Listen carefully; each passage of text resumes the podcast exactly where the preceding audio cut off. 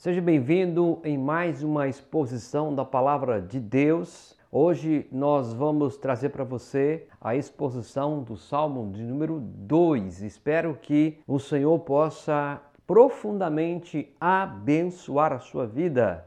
Vamos orar? Deus, em nome de Jesus, nós somos gratos por mais uma vez em compartilhar e estudar a palavra do Senhor. Que esse momento seja um momento que possa edificar essa mulher, esse homem, este filho, esta filha, esta casa, Senhor. É o que pedimos em nome de Jesus. Amém. Hoje vamos expor o Salmo de número 2. O Salmo de número 1 um enfatiza a lei de Deus, enquanto o Salmo 2 concentra-se na profecia. As pessoas do Salmo 1 se comprazem com a lei, mas as pessoas do Salmo 2 desafiam a lei. O Salmo 1 começa com uma bem-aventurança e o Salmo 2 termina com uma bem-aventurança. Isso é muito interessante você observar. Então, o Salmo 2 vai terminar com essa bem-aventurança. O Novo Testamento não cita o Salmo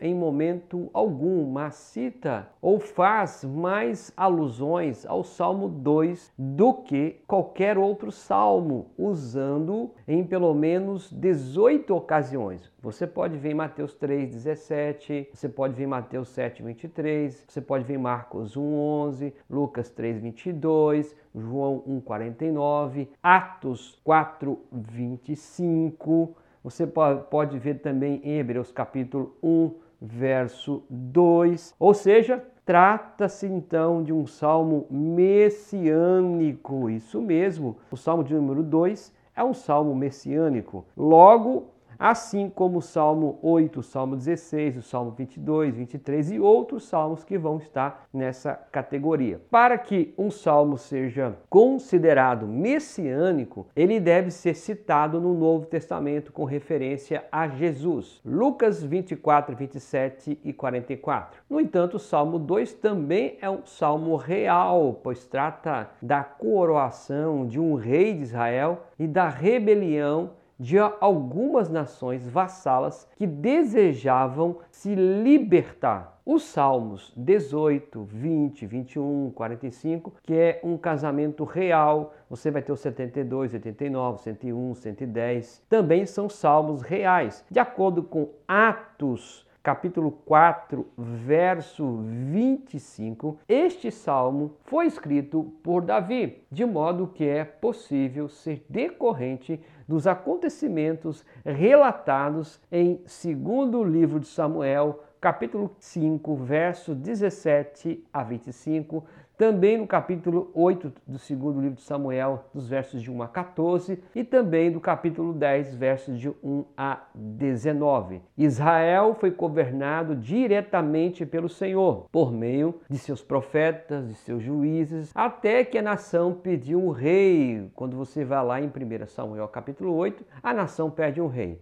O Senhor então sabia que isso aconteceria você vai encontrar isso em Gênesis 17, versos 6 a e 16, você vai encontrar também no capítulo 35, 11, números 24, 7 e 17. Então veja bem, Saul não foi escolhido para fundar a dinastia, pois o rei viria da tribo de Judá. Então o povo concede, Deus concede um rei e esse rei é, é Saul. Gênesis 49, 10 você vai vê que esse rei viria da tribo de Judá. E Saul não era da tribo de Judá, era da tribo de Benjamim. Então Davi era o homem que Deus havia escolhido para instituir a dinastia que a seu tempo daria ao mundo o Messias. Você vai encontrar isso também no segundo livro de Samuel, capítulo 7. Porém, o Salmo de número 2, meu irmão, irmã, amigo e amiga, e, segunda, e segundo livro de Samuel, capítulo 7, vão muito além de Davi e de seus sucessores, pois tanto a aliança quanto o salmo falam de um rei também universal, de um reino universal e de um trono estabelecido para sempre. Um reinado que só pode se cumprir em Jesus Cristo o filho de Davi, que você vai encontrar em Mateus capítulo 1, verso 1. Muito interessante, né? E aí você vai encontrar que alguns salmos são feitos para serem vistos. Por exemplo, o Salmo 114, o 130 e outros. Outros para serem sentidos, o 22, 129, 142, mas este aqui é para ser ouvido, meu irmão, minha irmã, meu amigo. Pois é, o registro de quatro vozes nesse Salmo de número 2, nós vamos tratar o registro de quatro vozes interessantes para o nosso aprendizado. Eu gostaria que você pudesse pregar, pegar a sua Bíblia e, e ler comigo e examinar a, essas quatro vozes, tá bom? A primeira voz que nós vamos examinar agora é o, capi, o Salmo de número 2, versos de 1 a 3. A primeira voz é a conspiração. As vozes das nações conspirando contra Deus. A voz da nação. Diz assim: Porque se enfurecem os gentios, os reis da terra se levantam e os príncipes conspiram contra o Senhor e contra o seu ungido, dizendo: rompamos os seus laços e sacudamos de nós as suas algemas. Essa é a primeira voz. E essa primeira voz é a voz da conspiração, a nação conspirando. Ao fazer essa pergunta, o salmista Davi não espera uma resposta, pois na realidade não existe resposta. Trata-se antes de uma expressão de admiração. Ao pensar em tudo que o Senhor fez pelas nações, como foram capazes de rebelar-se contra ele. Deus havia suprido as suas necessidades básicas. Você vai encontrar isso em Atos 14, 15, 17. O povo foi guiado, guardando com, guardado com vida e enviado a um foi enviado um Salvador para lhe oferecer perdão, vida eterna. Arte 17 vai falar isso, 24 e 31. Você pode também encontrar em Daniel capítulo 4, 32. No entanto, desde a Torre de Babel, Gênesis 11, até a crucificação de Cristo, Atos 4, 21 a 31. E nós vamos encontrar também Apocalipse falando do Armagedon, dos últimos dias. A Bíblia registra as rebeli rebeliões tolas e inúteis da humanidade contra a vontade do Criador. Então veja que as nações estão conspirando, a nação está conspirando contra Deus, a rebelião tola e inútil da humanidade contra a vontade do Deus Criador sustentador. Os reis e outros governantes menores formam uma conspiração para romper os vínculos que o Senhor havia estabelecido para o seu próprio povo e para o bem do povo. Vemos aqui o retrato de um animal obstinado e enfurecido, tentando romper as amarras que prendem o jugo ao seu corpo. Jeremias também vai tratar isso lá no seu capítulo 5, verso 5, 27 e também o verso 2. Porém, suas tentativas são inúteis, vãs, pois a liberdade verdadeira só pode ser encontrada quando nos sujeitamos a Deus e fazemos a sua vontade. Liberdade sem autoridade é anarquia, e anarquia é destrutiva. Olha, é interessante você observar nesses dias. A humanidade, as nações, a sociedade têm pregado liberdade. E para este momento, a verdadeira liberdade é você não ser sujeito à autoridade. Hoje você consegue perceber, antigamente os filhos obedeciam seus pais porque havia um respeito, havia uma autoridade. Hoje já se perdeu essa autoridade. Os filhos já não conseguem mais ter respeito para os pais. Por quê? Porque a sociedade está pregando uma liberdade e essa liberdade só é verdadeira quando você não está sujeito a uma autoridade. E isso então faz de você o verdadeiro livre de sua própria vontade. Liberdade sem autoridade é anarquia, anarquia é destrutiva. E as nações estão pregando isso. As nações estão pregando isso aí de forma bem aberta Elas estão se rebelando contra o Senhor. Naqueles dias também, a nação estava se rebelando contra esse Deus, não querendo a vontade de Deus, mas querendo a vontade deles. Então, toda autoridade destrói a criatividade. Você já ouviu essa frase? Algumas vezes você vai encontrar tipo de frases como essa, pinchada em muro, em algum livro, toda autoridade destrói a criatividade. Que tremenda asneira é essa? É justamente a autoridade que libera e desenvolve a criatividade, quer seja a de um músico, de um atleta ou de um cirurgião, é autoridade. Queridos, sem a sujeição à autoridade da verdadeira, da verdade, da lei, é impossível haver criatividade verdadeira. Se nós não estivermos sujeitos à autoridade, à verdade, à lei, é impossível haver criatividade verdadeira. Se nós não estivermos sujeitos à vontade, à lei de Deus, à autoridade dele, nós não seremos seres criativos. O teólogo inglês chamado Forster, ele vai escrever assim: a primeira obrigação de toda a alma não é encontrar sua liberdade, mas sim o seu Senhor. E é o que está acontecendo hoje. As pessoas querem primeiro buscar a sua liberdade e depois buscar qual é o Senhor. Mas Forte vai dizer que a primeira obrigação de toda alma não é encontrar a sua liberdade primeiro,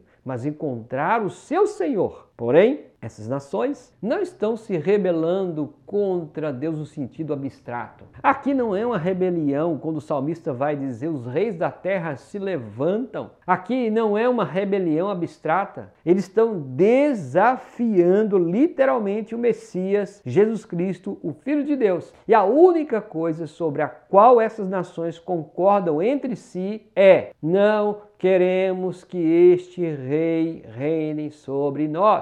Então, o que as nações estão dizendo naqueles dias, no Salmo 2, e a nação de Israel, as que estão à volta, nós não queremos que este reine, este rei reine sobre nós. Você vai encontrar em Lucas capítulo 19, verso 4. O termo Messias vem de uma palavra hebraica que significa ungir, o equivalente no grego Cristo. No Antigo Testamento, Costumava-se ungir os reis, 1 Samuel 10, 2 Reis 11, e também os profetas, 1 Reis 9, 16, sacerdotes, Êxodo 28, 41. Jesus disse que o mundo o odiava e que também odiaria aqueles que o seguissem, João 7, 7. João 15, João 18, João 7, versículo 7. Você pode conferir João 15, João 18, 19, 24, Mateus 24, 9. O verbo levantar aqui do, do versículo 2 significa preparar-se para a guerra. Veja que essas nações, essa nação não está se rebelando de uma forma abstrata, mas o termo lá no hebraico, no versículo 2, os reis da terra se levantam.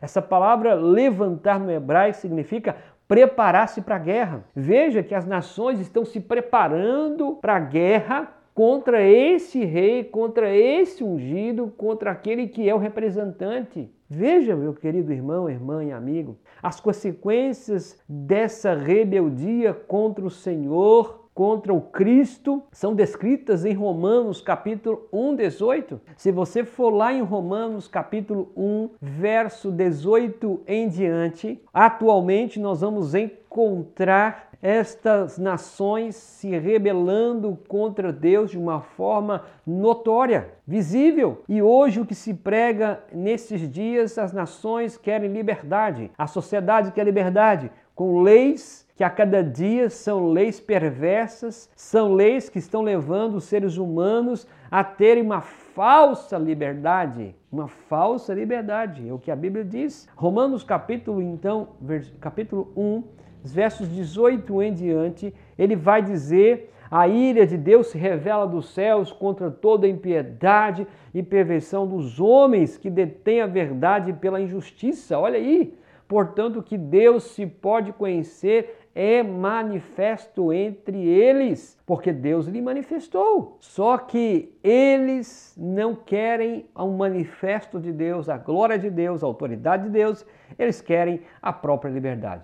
E aí ele vai dizer: porque os atributos invisíveis de Deus, assim o seu eterno poder, como também a sua própria divindade, claramente se reconhece desde o princípio do mundo, sendo percebidos por meio das coisas que foram criadas. Tais homens são, por isso, indesculpáveis. Existe o rei, existe a autoridade, existe o soberano. Porquanto, tendo conhecido de Deus, não glorificaram como Deus, nem lhe deram graças, antes se tornaram nulos em seus próprios raciocínios, obscurecendo-lhes o coração insensato, inculcando-se por sábio, tornaram-se loucos. Está vendo? Talvez a humanidade está achando que ela é sábia em buscar a sua liberdade, mas está se passando de louco, de insensato. E aí a Bíblia diz, verso 23, mudaram a glória de Deus incorruptível em em semelhança da imagem de um homem corruptível, bem como de aves, quadrúpedes, répteis. Por isso Deus entregou tais homens à imundícia pelas suas concupiscências de seus próprios corações, para desonrarem o seu corpo entre si. Aí começa a liberdade, pois eles mudaram a forma é, de Deus de, para mentira, adorando e servindo a criatura em lugar do Criador. Aí vem a, a idolatria, o culto a ídolos, o que é bendito eternamente. Amém. Por causa disso, os entregou Deus às paixões infames, à liberdade. A liberdade falsa do homem faz ele adorar um pau, faz ele adorar uma pedra, faz ele adorar qualquer coisa. E ainda o leva às paixões infames, porque até as mulheres mudaram o modo natural de suas relações íntimas por outro, contrário à natureza. Semelhante, os homens também, deixando o contato natural da mulher, se inflamaram mutuamente e em sua sensualidade, cometendo torpeza homem com homens e recebendo em si mesmo a merecida punição do seu erro. Então veja que o verbo no capítulo verso 2 de Salmos, eis da terra se levantam estão preparando para a guerra. As nações estão preparando para a guerra, se rebelando contra esse rei. Naqueles dias estava acontecendo isso. O reinado do ungido de Deus. E eles, essa nação de Israel, junto com os demais que estão à sua volta, na história vão dizer: Não queremos que este reine sobre nós. Essa é a primeira voz. A primeira voz, da, a, a voz das nações que estão conspirando contra o ungido. E se você for olhar em pró desse contexto, o neopaganismo está dizendo contra Deus. Todas essas leis que você tem encontrado que tem levado o homem a uma falsa liberdade, né? No conceito da humanidade, liberdade verdadeira só pode ser encontrada quando é, você não se sujeita a alguém. Mas biblicamente vai dizer que a liberdade verdadeira só pode ser encontrada quando você se sujeita a alguém, ao Deus, ao Deus, ao Deus poderoso, à vontade dele. Logo, nós encontramos essas perversidades a cada dia piorando. A segunda voz é os versos 4, 5 e 6. Aqui agora é a voz da zombaria, que é a voz de Deus, o Pai. Então, a primeira voz é a voz das nações se conspirando, lembra?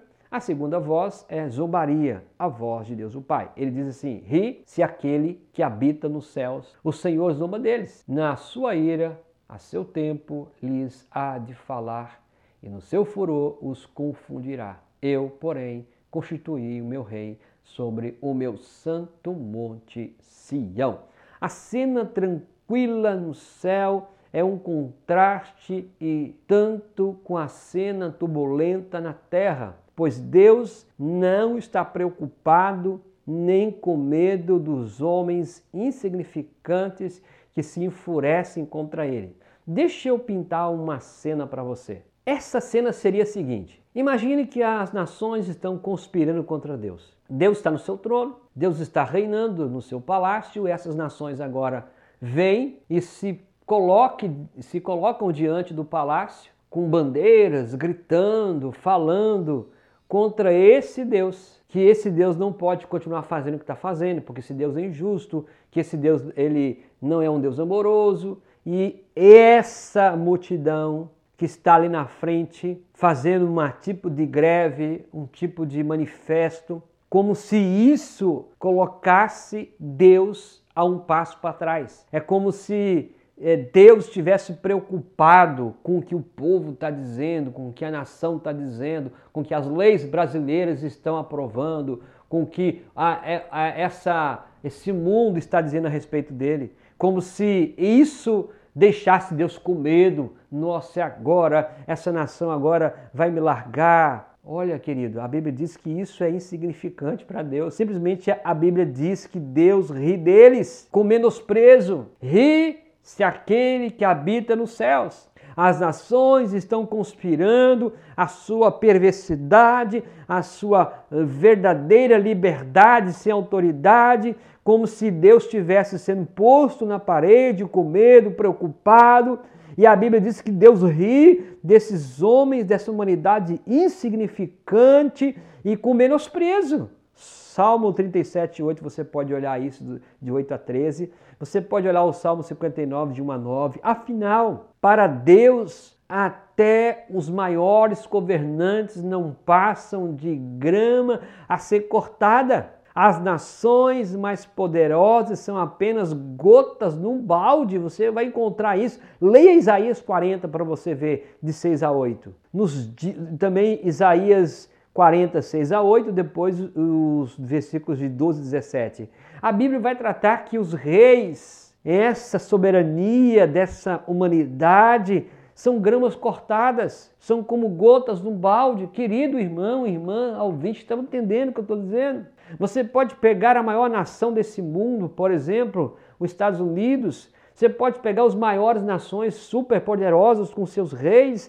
A Bíblia diz que o rei, os governantes não passam de gramas a serem cortadas e gotas num balde. Nada diante da soberania de Deus. Então Deus olha essas nações conspirando contra ele nesses dias e olha também naqueles dias de Israel. Deus ri, e zomba deles. O Senhor zomba deles. Está aí, ó. Ri aquele que habita no céu. O Senhor zomba deles nos dias de hoje. Deus está falando às nações em sua graça e está chamando as nações a crerem em seu Filho como Jesus Cristo, aquele que foi enviado para morrer pelos nossos pecados. Um dia, porém, Deus lhe falará na sua ira. Hoje ele tem falado no seu amor, na sua graça, mas um dia ele vai falar na sua ira e enviará julgamentos terríveis sobre o mundo. Apocalipse 6 a 19.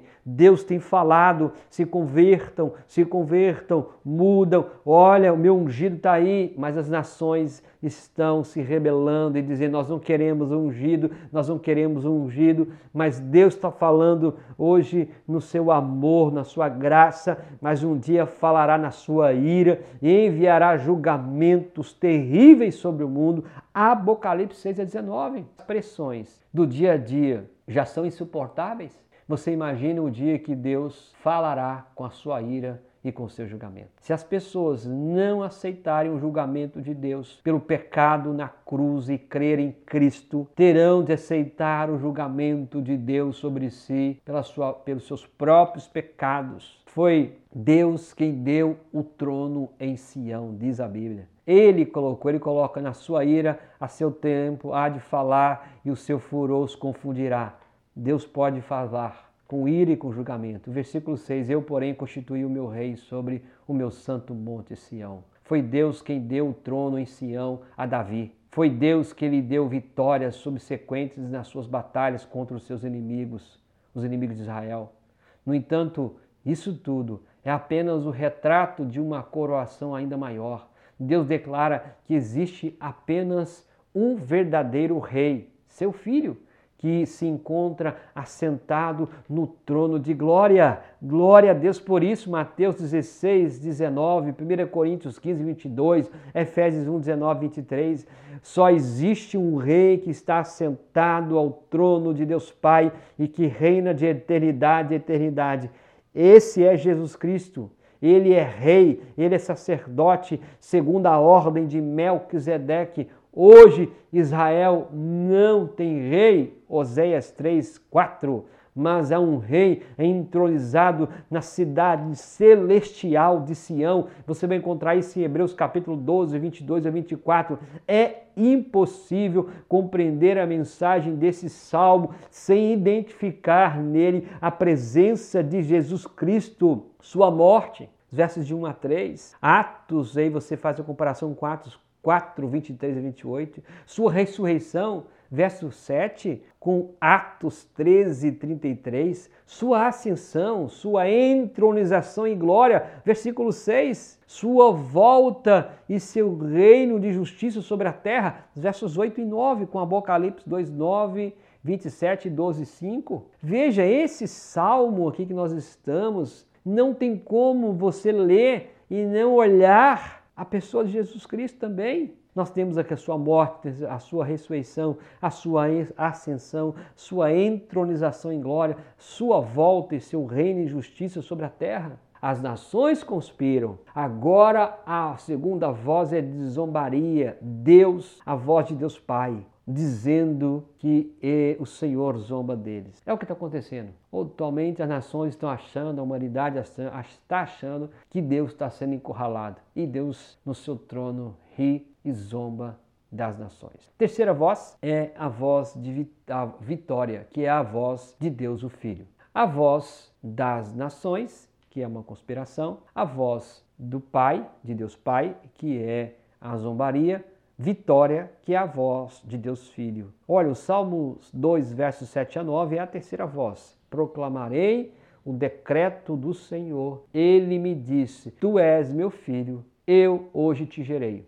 Pede-me e eu te darei as nações por herança, e as extremidades da terra por tua processão. Com vara de ferro as regerás, e as despedaçarás, como vaso de oleiro. Terceira voz, vitória, a voz de Deus o Filho. Quem fala agora é o rei entronizado. E ele anuncia o que o pai lhe disse. A declaração é: proclamarei o decreto, informa os rebeldes de que Deus governa sobre sua criação por meio de decretos soberanos. A humanidade tem achado que esse Deus é um Deus bobo, um Deus que criou essa humanidade, deu corda nesse relógio e nós estamos caminhando por sorte, por nossa própria vontade. Não é isso que a Bíblia diz. A Bíblia diz que ele está declarando os decretos de Deus e decretos soberanos. Não pede um consenso nem faz uma votação. Veja que o salmo é bem claro. O salmo não está chamando as nações para uma concessão ou para um voto. Não. A Bíblia está dizendo: proclamarei o decreto do Senhor. Esse decreto é um decreto eterno, não pede um consenso nem faz uma votação. Os decretos de Deus são justos. 7 e 6 vai dizer isso, Salmo 7 6. Ele nunca erra, de acordo com Atos, capítulos 13 e 30, capítulos 13, verso 33, o versículo 7 refere-se à ressurreição de Cristo quando foi gerado na sepultura e surgiu em glória. Romanos 1:4, Hebreus 1:5, Hebreus 5:5. No antigo Oriente Próximo, os reis eram considerados filhos dos deuses, mas Jesus Cristo é verdadeiramente o filho de Deus. Nós vamos encontrar isso no Salmo 89, 26, Salmo 27, 2 Samuel 7:14 então, no batismo de Jesus, o Pai fez alusão ao versículo 7 e anunciou que Jesus era o seu filho amado. Este é o meu filho amado em que me comprazo. Mateus 3,17, Marcos 1,11, Lucas 3,22. Veja, o Pai prometeu ao Filho vitória absoluta sobre as nações, o que significa que um dia ele governará sobre todos os reinos do mundo. Satanás lhe ofereceu essa honra em troca de sua adoração, mas Jesus recusou lá em Mateus capítulo 4, verso 8 a 11. O governo de Cristo será justo, será firme e se as nações lhe fizerem frente, ele as esmagará como vaso de barro, como diz o texto. Se as nações se fizerem frente a ele, a Bíblia diz que ele vai esmagar com uma vara de ferro. Olha, na antiguidade, antes de sair para a batalha, os reis do Oriente costumavam participar de um ritual, no qual se quebravam vasos de barro que simbolizavam o exército inimigo, garantindo assim então, de modo, no ritual, a ajuda dos deuses para derrotá-los. Jesus não precisa desses rituais tolos, pois esmaga o inimigo completamente. Apocalipse 19, verso 11 em diante, você vai encontrar essa maravilha.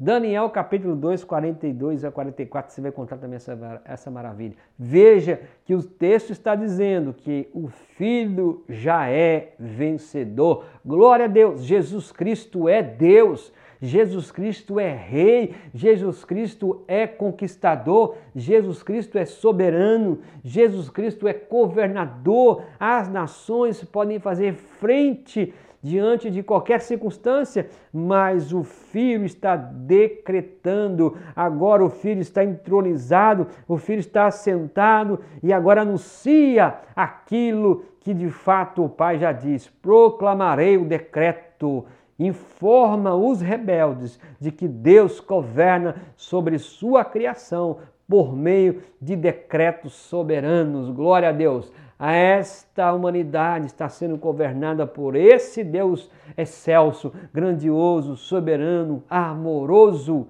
Por isso, as nações podem fazer frente. O pai ri, zomba deles, e o filho traz a voz do decreto que ele é o rei, que ele é Deus, que ele é o conquistador e que ele é Rei dos Reis e Senhor dos Senhores. Glória a Deus por isso. Que você possa crer nisso em nome de Jesus. Quarta voz é os versículos de 10 a 12. A quarta voz é a oportunidade. Isso! Aqui nós vamos ter a voz do Espírito de Deus, a voz do Espírito de Deus Agora, pois, ó reis, sede prudentes, deixai-vos advertir, juízes da terra, servi ao Senhor com temor e alegrai-vos nele com tremor. Beijai o filho para que não se irrite e não pereçais no caminho, porque dentro em pouco se lhe inflamará a ira. Bem-aventurado todos os que nele se refugia. Diante do decreto do Pai, e do julgamento prometido, bem como da entronização vitoriosa do Filho no céu, a coisa mais sábia a fazer é se entregar a Cristo e crer nele. Hoje o Espírito de Deus fala à humanidade e roga aos pecadores que se arrependam e se volte para o Senhor. O Espírito tem clamado, tem chamado, tem nos advertido a arrepender de nossos pecados. Observe os versículos 10 e 11. O Espírito fala primeiro aos reis e a líderes. Depois, os versículos 12 se dirige a todos, instando-os a crer no Filho. O Espírito começa seu apelo com os líderes mundiais, pois estes devem prestar contas a Deus pela forma como governam o mundo. Romanos 13 vai dizer isso. Um dos principais motivos de um povo estar enfurecido contra Deus é que toda essa gente foi incitada por seus líderes. São ignorantes, pois seguem a sabedoria deste mundo e não a sabedoria que vem de Deus. Nós vamos encontrar isso em 1 Coríntios 1,18. Orgulham-se daquilo que pensam saber, mas na verdade não sabem coisa alguma sobre as verdades eternas. Como podem então aprender? Olha o versículo 9, está dizendo isso. Os líderes das nações é que tem incitado o seu povo a se rebelar contra Deus. Abre aspas aqui. Eu gostaria que você pensasse quantas leis perversas, quantas leis que são perversas que as nações têm aprovado para que possam de fato ser incitadas contra Deus. E a Bíblia diz que o Espírito chama os líderes, chama os líderes mundiais, as nações, os governantes, eles deverão prestar conta Se essas nações estão se rebelando, é porque eles têm incitado o seu povo a se rebelar contra Deus. E nós temos visto aqui no próprio Brasil leis absurdas sendo aprovadas que ferem a dignidade, que ferem valores morais, éticos, espirituais da família. É um absurdo. E isso as nações dizendo, os poderosos dizendo que liberdade é isso. Liberdade é viver sem autoridade, debaixo de sujeição. Então, se todos querem tornar-se livres, cada um é a sua própria autoridade. Cada um é sujeito a si mesmo. Sujeito a si mesmo, nós vamos para Romanos 1. Deus os entrega a si mesmo e eles começam a fazer torpezas, imundícias, ao ponto de cometerem a grande, a grande, que é chegar ter relações sexuais indevidas, homem com homem e mulher com mulheres. E assim por diante, são várias leis que nós vamos encontrando ao longo desse tempo. E governos e sistemas que estão coordenando o mundo já há muito tempo, que não é simplesmente uma sigla partidária, mas que é um governo, um sistema mundial que é pagão, que é neopaganismo, é eles que têm regido de forma é, essas nações. E aqui no verso 9 está dizendo que o primeiro apelo é aos líderes mundiais. Eles devem prestar conta de como estão governando e levando a nação. O verso 10 aconselha: deixai-vos advertir. O verso 10 diz: deixai-vos advertir pela palavra de Deus, sendo que o verbo advertir lá no hebraico, nesse caso aqui, pode significar instruir. Quanta bondade do Senhor, quanta misericórdia.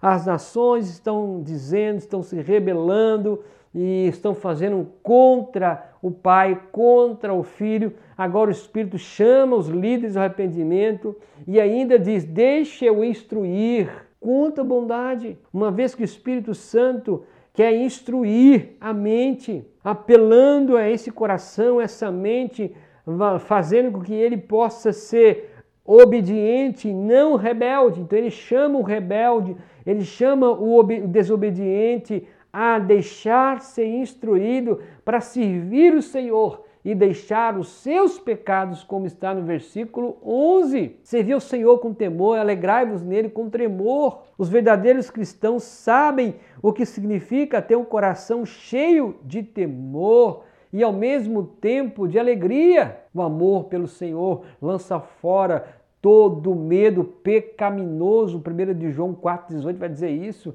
Mas aperfeiçoa o temor piedoso. Amamos nosso Pai, mas ainda assim respeitamos a sua, a sua autoridade. Aí nós vamos ver o outro apelo, o terceiro apelo é dirigido ao coração e pede amor, submissão pelo rei. No mundo antigo, os governantes, vassalos demonstravam submissão ao seu rei, beijando a mão ou a face dele. Judas beijou Jesus no jardim, mas foi um gesto sem qualquer significado verdadeiro de sujeição, de submissão. Trata-se aqui do beijo da submissão que nós estamos falando do Salmo, e até mesmo o da reconciliação. Mas naquele episódio de Judas, Jesus ali foi traído. O beijo era o símbolo dessa submissão, dessa sujeição do vassalo, do servo ao seu rei. Mas quando Judas beija Jesus,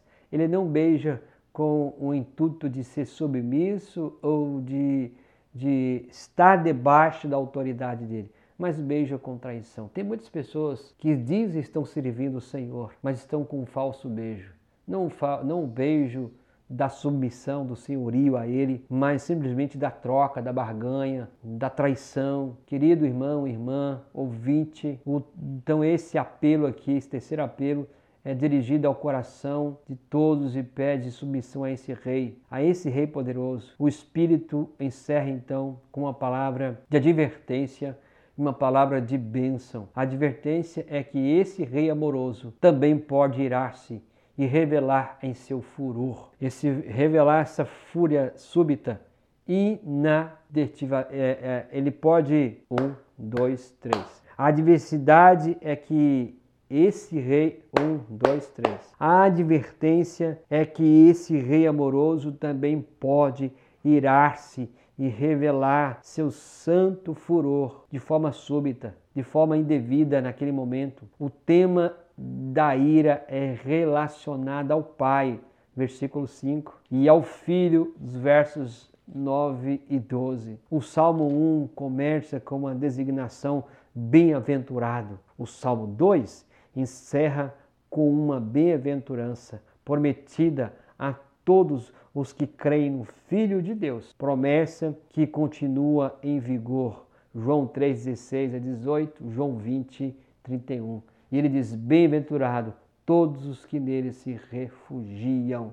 Espero que você tenha compreendido esse salmo de número 2, onde é um salmo real, messiânico. A, a conspiração, as nações se conspiram, a voz das nações, a zombaria, a voz de Deus Pai, a voz do Deus o Filho com a sua vitória e a voz do Espírito Santo chamando ao arrependimento. As nações estão fazendo isso. E o Espírito está nos chamando a cada dia um arrependimento, uma entrega, nós podemos fazer o que bem entendemos contra Deus, mas Ele não vai dar um passo para trás com medo e que Deus nos ajude a ouvir a voz desse doce espírito ao arrependimento. Deixe-vos instruir. Eu quero ensinar vocês o caminho, que nós sejamos uma nação, um povo, uma família dessa forma. Senhor, obrigado, obrigado porque Tu és um Deus maravilhoso, Tu és um Deus gracioso. Obrigado porque Tu, tu reinas de eternidade a eternidade. Dá-nos o reconhecimento, Pai, de que a humanidade pecadora tenta cada dia se rebelar contra o Senhor. Mas no alto e sublime trono o Senhor continua reinando